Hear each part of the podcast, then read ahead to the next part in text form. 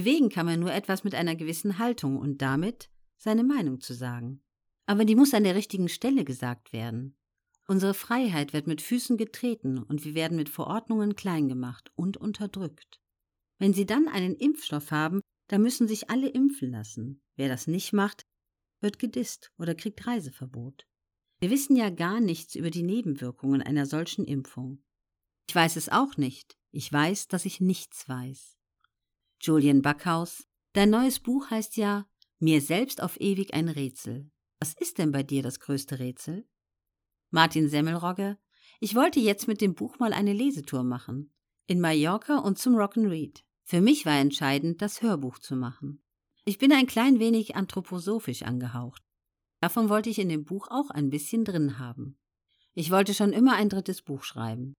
Entscheidend war, dass ich in Sonja eine gute Co-Autorin hatte. Ich bin ja Schauspieler, kein Schriftsteller. Erlebe aber viel.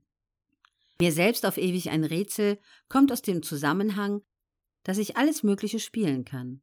Ich kann Kobolde, Mörder, Egomanen oder einen bösen Banker spielen einen Schöppele, einen Lagerkommandanten, viele verschiedene Sachen.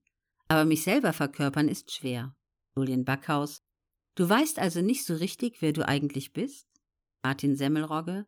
Nein, das müssen andere beurteilen. Ich kenne mich gut, ich weiß genau, wie ich mich strukturiere, damit mir das Leben Spaß macht. Man könnte auch Enthusiasmus dazu sagen, auch ein bisschen Provokation.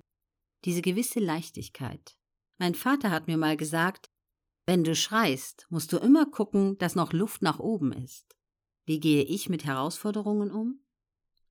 Die Stärken und Schwächen werden dadurch sichtbar. So ist das Buch, da werde ich sichtbar.